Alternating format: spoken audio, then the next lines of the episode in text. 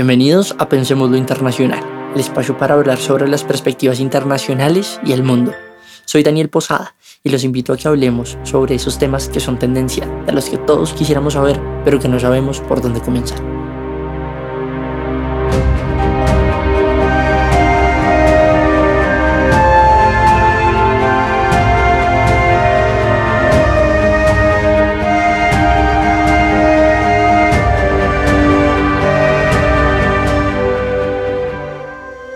Nuestro anterior episodio pasamos por la Europa de comienzos del siglo XX para entender el contexto político y social que se vivió antes del inicio de la Gran Guerra. Hoy nuestra tarea será contarles los hechos más representativos de este conflicto, pero siendo este un tema con tanto contenido disponible, hemos decidido desarrollar los hechos que le dieron forma a este a través de las invenciones que llevarían a que esta no fuese una guerra convencional, sino la más moderna máquina de destrucción conocida hasta entonces por la humanidad en la que su ingenio sería puesto al servicio de su propia autodestrucción. Lo anterior, producto de los cegados que habían llegado a estar los líderes políticos del momento, que lejos de pensar en el bienestar para sus propias naciones o sus tropas, se habían dejado llevar por sus pasiones, sus miedos y sus rivalidades encontrando así un detonante en la región de los Balcanes, donde un asesinato pondría en funcionamiento todo el sistema de alianzas gestado por las grandes potencias, que al parecer solo buscaban un motivo para dar rienda suelta a este suicidio de la razón. Así fue como la muerte de Francisco Fernando II en las calles de Belgrado a manos de Gavrilo Príncipe, un nacionalista serbio-croata, miembro de la Mano Negra, daría inicio a este sinsentido. Hoy con ustedes el gran suicidio de la razón, la Gran Guerra, inicios. 28 de junio de 1914, Sarajevo, Reino de Serbia. La comitiva austríaca desplazada en Serbia redactaba el mensaje para su Majestad Francisco I, pues era premiante informar a Viena sobre lo sucedido. La muerte del heredero al trono del imperio austrohúngaro no podía quedar así.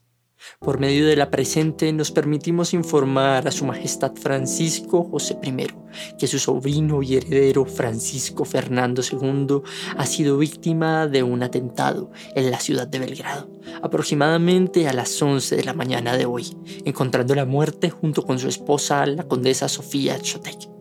Todavía no se tiene certeza de quién o quiénes están detrás del asesinato, pero el culpable está en manos de las autoridades serbias y una investigación está en curso. 28 de junio de 1914, Viena, Austria, Palacio Real. El emperador se encontraba en reuniones con sus ministros cuando esta trágica noticia llegara a sus oídos. Para nadie era un secreto que la relación de su Majestad Francisco I con su sobrino era más bien frívola y carente de sentimientos, pues éste nunca le había perdonado el hecho que se hubiese casado con alguien como la condesa Sofía, quien no era noble, sino escasamente miembro de la aristocracia austriaca. Las palabras que salieron de su boca cuando se enteró de la noticia denotaban rabia, pero no por la pérdida de su heredero, sino más bien porque aquellos insensatos eslavos hubiesen sido capaces de llegar tan lejos. Horrible. No se desafía imprudentemente al Todopoderoso. Un poder superior ha restaurado el viejo orden que yo por desgracia no logré preservar. Por su cabeza solo pasaba el cómo vengarse, y sin su pueblo a tierra, Francisco Fernando II, quien era el que se había opuesto rotundamente a la guerra con Serbia, lo dejaba presa fácil frente a su Estado Mayor y sus ministros. Esto llevaría a que se tomase la decisión de imponer un ultimátum a Serbia, el cual, al no ser respondido, detonaría la guerra. 23 de julio de 1914, Belgrado, Serbia. El embajador austrohúngaro en Belgrado, Julio Jelcel, iba en camino a reunirse con el ministro de Finanzas serbio Laza Paco, pues Nikola Pasic, el primer ministro serbio, no se encontraba en la ciudad, se encontraba en campaña electoral. Al ver la importancia del documento, el ministro de Finanzas serbio solo pudo decir no tengo autoridad para recibir este mensaje, en ausencia de Pasic. A lo que el representante austriaco respondería eso no nos importa. Cuentan con 48 horas para dar su respuesta. Si no, aténganse a las consecuencias. Al enterarse a cabalidad del contenido del ultimátum, Pacu se dirigió a pedir ayuda a los rusos. Solicitamos ayuda de Rusia, protectora de los pueblos eslavos, frente a esta amenaza que se cierne sobre nuestros pueblos hermanos vociferó Pacu al encargado de negocio ruso. La respuesta por parte de su interlocutor ruso fue concreta. El zar dijo que si el imperio austrohúngaro osaba atacar Serbia, se encontraría con un puño de hierro. Estas palabras fueron suficientes para que los serbios hicieran caso omiso al ultimátum y comenzaran los preparativos para la guerra. 28 de julio de 1914, Belgrado, Serbia.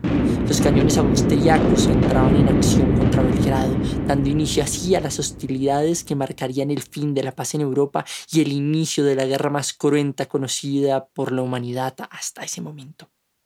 París, Francia, 1 de agosto de 1914. La orden de reclutamiento en toda Francia movilizaba todas sus tropas, no solo en el país, sino también en sus colonias en Argelia y Senegal. El presidente francés Raymond Poincaré recibió la notificación de la declaración de guerra por parte de los alemanes en cabeza del Kaiser Guillermo II. Es hora. Ha llegado el momento de dar inicio al Plan 17. Este era el plan de guerra diseñado por los franceses para recuperar Alsacia y Lorena, territorio que Francia había perdido en manos de los alemanes en la guerra franco-prusiana de 1871. 3 de agosto de 1914. Por su parte, los alemanes pondrían en práctica el Plan Schlieffen, el cual buscaba una victoria rápida contra los franceses. Por ello, reagruparían un poderoso ejército de más de un millón y medio de hombres en la frontera con Francia. Esto con el presupuesto de la guerra franco-prusiana, que había permitido a las tropas alemanas marchar sobre París en tiempo récord. Para ello pasarían por Luxemburgo y Bélgica, llegando a Francia antes de que los rusos siquiera pudiesen atacarlos en su frontera oriental agosto de 1914. Bruselas, Bélgica. Pero con lo que no contaban los alemanes era que Inglaterra declararía la guerra en el mismo momento en que los alemanes invadiesen Bélgica, la cual, en contra de todos los pronósticos, plantaría cara a Alemania. Esto encontraría en las palabras de su rey Alberto un incentivo para resistir. Un país que se defiende a sí mismo no puede padecer. Los belgas tenían trenes blindados y fortalezas, retrasando así su plan de guerra. Mientras tanto, los británicos se movilizaban a través de su fuerza expedicionaria para llevar apoyo a sus aliados franceses. En ese mismo momento comenzaría un proceso de reclutamiento a través de todo el imperio, pasando por sus principales colonias, Canadá, India y Australia. El 21 de agosto de ese mismo mes, la capital belga es tomada por las tropas alemanas. Luego de esto, los alemanes consiguieron sendas victorias contra los franceses en Mons y Charleroi, dando muerte a más de 27.000 franceses. La retirada francesa no permitió que la catástrofe fuera peor, pero dejó a los alemanes muy cerca de París, a tan solo 48 kilómetros de la capital gala. Guillermo II se dirigiría entonces a sus tropas y al pueblo alemán. Nos defenderemos, nos defenderemos hasta el último aliento de hombre o caballo y saldremos victoriosos de esta batalla, aunque debamos enfrentarnos a un mundo de enemigos. La Alemania unida jamás ha sido vencida. Ese mundo al que se refería el Kaiser llegaría antes de lo esperado, pues las tropas rusas ya estaban a las puertas de Alemania Oriental en la ciudad de Gumbinnen lo que hizo que el general Moltke trasladara efectivos del frente occidental al oriental, con el fin que sus éxitos en el frente occidental no se echaran a perder por futuras derrotas en el frente oriental. Agosto de 1914, frontera entre Austria y Serbia. Por su parte, los austríacos encontraban en la resistencia serbia un enemigo insuperable, encontrando miles de bajas y derrotas que no estaban dentro de los presupuestos de los líderes austrohúngaros. Estos perdieron el control de Belgrado y sucumbieron ante los rusos en las batallas de Lemberg, Rava y Ruska. Agosto 31 de 1914. Alstein, Alemania Oriental, el general alemán Paul von Hindenburg lograría derrotar casi sin esfuerzos a los rusos en Alstein en la batalla de Tannenberg. Dicha victoria demostraría la falta de preparación del ejército ruso y la insuficiencia que las fuerzas del zar presentaban tanto en armamento como en entrenamiento. 6 de septiembre de 1914. Río Marne, Francia. Mientras en el frente oriental los alemanes cosechaban victorias, en el frente occidental las fuerzas expedicionarias británicas daban un giro de 180 grados a la situación y apoyando a sus aliados franceses lograban derrotar a las fuerzas del Kaiser en la batalla de Marne, pues el traspaso de tropas de la frontera occidental al frente oriental le había costado la batalla al general von Moltke. Octubre de 1914, frente occidental con Bélgica en manos alemanas y con el invierno pisándoles los talones, tanto aliados como alemanes decidieron cambiar las dinámicas de la guerra y pasar de una guerra de movimientos a una guerra de posiciones, creando así las trincheras, como medio a través del cual podían defender sus posiciones. Estas eran protegidas a sangre y fuego, con nidos de ametralladoras y artillería, y creando una dinámica de guerra cuyos horrores no serían alcanzados a dimensionar hasta bien entrada la guerra. 29 de octubre de 1914, Estambul, Turquía. El imperio otomano en cabeza de Mehmed V finalmente honraba su palabra y se ponía del lado alemán, declarando la guerra a los aliados.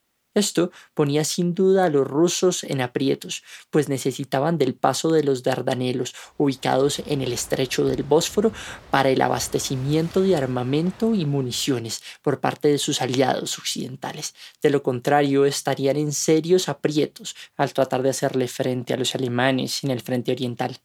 Esto mostraría a los alemanes la necesidad de un cambio de estrategia. Era imperante vencer a los rusos para luego dedicarse a derrotar a los franceses e ingleses en el frente occidental. El eslabón más débil de toda la triple entente eran los rusos, y por ello serían los primeros en caer. Por su parte, los aliados consideraron que el punto más débil de la triple alianza era Turquía, y los otomanos en cabeza de Mehmed V, y se dispusieron a realizar un ataque en Galípoli. Si esta caía, podrían ayudar a los rusos y sería un duro revés para los alemanes, que dependían del bloqueo otomano para hacer rendir a los rusos. Con lo que no contaban era que los nidos de ametralladoras turcas serían capaces de poner en cinta a las fuerzas expedicionarias británicas, que se vieron obligadas a crear trincheras y crear posiciones y todo lo hasta aquí relatado para llegar a un punto muerto, un estancamiento de la guerra en cada uno de sus frentes, pues esto haría que la guerra comenzara a industrializarse de una manera nunca antes vista. Si bien el ingenio de la humanidad había estado al servicio de la guerra durante toda la historia de la humanidad, nunca había habido un periodo en donde la tecnificación se diera tan rápido. La máxima de esta guerra era matar la mayor cantidad de enemigos de la forma más rápida y gastando la menor cantidad de recursos. Así pues, el propósito de este episodio es mostrarles los principales avances tecnológicos que darían pie a la mayor masacre perpetuada por la humanidad hasta ese momento. Como dimos cuenta, el primero o la primera de estas estrategias que serían llegadas a utilizar dentro del desarrollo sería la guerra de trincheras, pues en octubre de 1914 tanto alemanes como aliados, para no perder sus posiciones ganadas en el norte de Francia, comenzaron a excavar toda una red de fortificaciones que le permitiría mantener sus posiciones. Dichas fortificaciones fueron protegidas con alambres de púas, volviendo imposible que cualquier ejército pasase por ahí, pues los nidos de ametralladoras y la gran cantidad de explosivos que se disparaban desde el frente alemán hacían imposible que los aliados pudiesen retomar sus fronteras y llegar quizá a devolverle la libertad a Bélgica. Por su parte, franceses y británicos harían lo mismo, creando en todo el frente occidental un sistema de trincheras. Esta forma de hacer la guerra haría que las partes crearan nuevas estrategias de combate, siendo una de estas el fuego indirecto. Como bien lo explica Robin Cross en su libro 50 cosas que hay que saber sobre la guerra, esta fue una técnica de artillería perfeccionada antes de 1914, que permitía a los artilleros disparar sobre los blancos que no podían ver a través de un teléfono se les informaba a qué posición debían dirigir sus nuevos disparos y asimismo generar la mayor cantidad de bajas. En la guerra de trincheras, esta sería una herramienta que permitiría a ambos bandos aturdir y reducir los movimientos de sus enemigos. A esto debía sumarse los nidos de ametralladoras que volvían una misión imposible el avanzar sobre las posiciones enemigas, llegando a que la tierra que separaba las distintas posiciones entre alemanes y aliados llegase a ser conocida como la tierra de nadie, pues nadie era capaz de pasarla. Otro de los elementos que tendría cabida dentro de esta guerra sería la guerra química.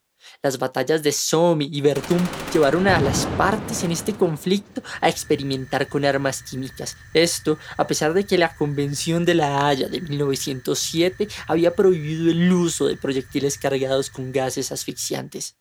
Así fue como a poco a poco en los campos de batalla del frente occidental aparecieron el gas de cloro, el fosgeno, el gas mostaza, cada uno de ellos peor que el anterior, con particularidades igual de crueles, y que llevaban a los hombres en el frente a sufrir horrores que los llevaban a la peor de las muertes. Este elemento no decidió la guerra, pero cada uno de los bandos lo utilizaron hasta el final. Esto llevó a que rápidamente se crearan formas de hacerle frente a los nocivos efectos de aquellas armas letales creadas por el hombre para destruir al hombre.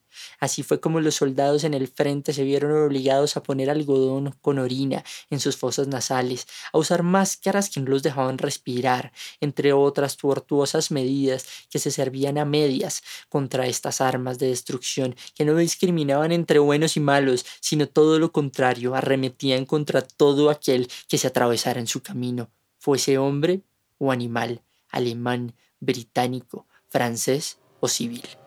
La guerra aérea también tendría cabida dentro de las dinámicas de la Gran Guerra.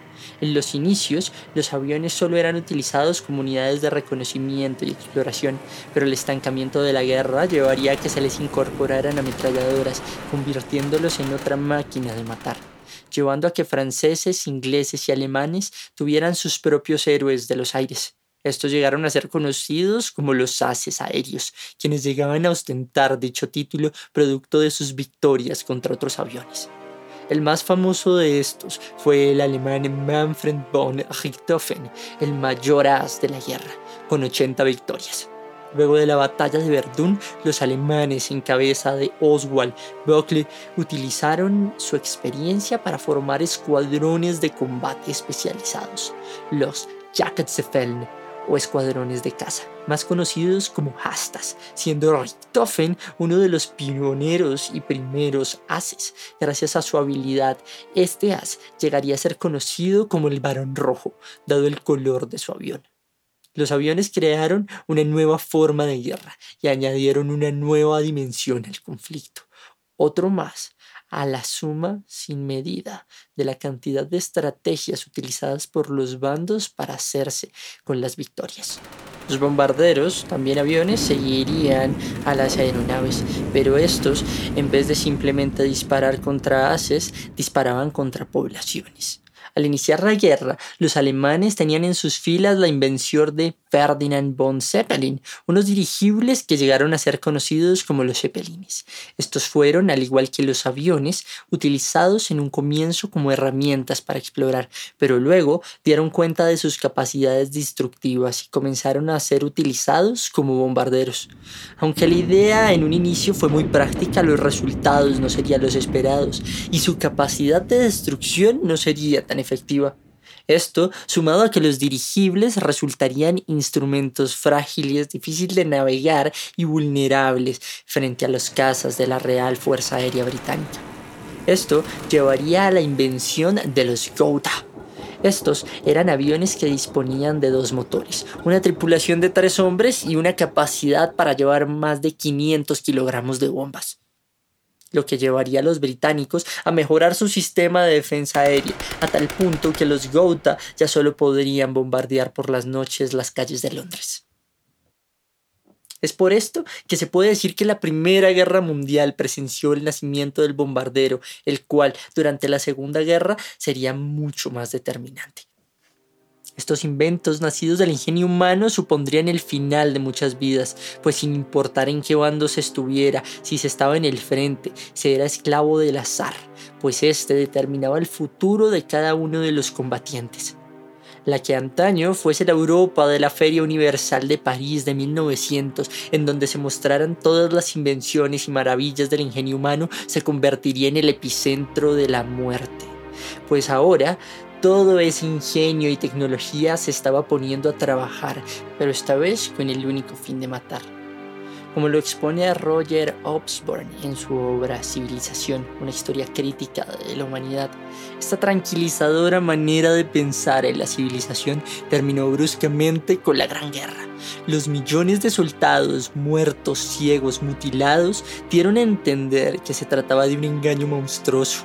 La Primera Guerra Mundial fue o un conflicto entre grupos de naciones civilizadas o una contienda entre naciones civilizadas, Francia, Gran Bretaña, Estados Unidos, y las que repentinamente se habían vuelto incivilizadas, Alemania y Austria. ¿Cómo era posible que la civilización occidental hubiera llegado a aquello?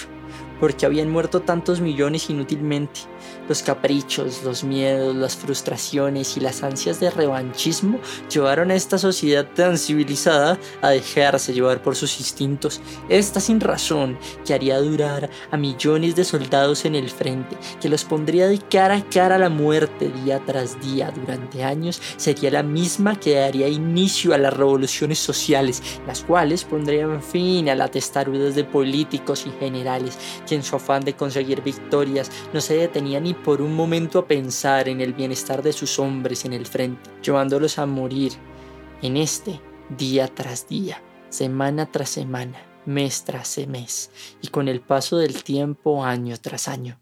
Este fue el caso de Rusia, que encontraría en la revolución bolchevique el fin de la hegemonía zarista y daría inicio a la Unión Rusa Soviética Socialista. Pero este será el tema de nuestro siguiente capítulo, donde analizaremos cómo la revolución bolchevique significó un cambio significativo en las dinámicas sociales de la guerra. Así que nos vemos en nuestro siguiente capítulo, donde de la mano de Vladimir Ilyich Ulyanov Lenin seremos testigos de aquella revolución que pondría fin a Rusia como imperio, significando un cambio representativo dentro de las dinámicas políticas y sociales de la Gran Guerra. Como siempre, queremos dar las gracias a Nicolás Méndez Producciones por su trabajo y apoyo incondicional en la grabación de este episodio. Recuerden seguirnos en nuestras redes sociales, tanto Facebook como Instagram, como Pensemos lo Internacional, pues en ellas encontrarán contenidos adicionales que les servirán para ahondar mucho más en nuestras historias, al tiempo que les recomendaremos libros que podrán disipar sus dudas frente a estos hitos e historias que le han dado forma al mundo como lo conocemos hoy en día.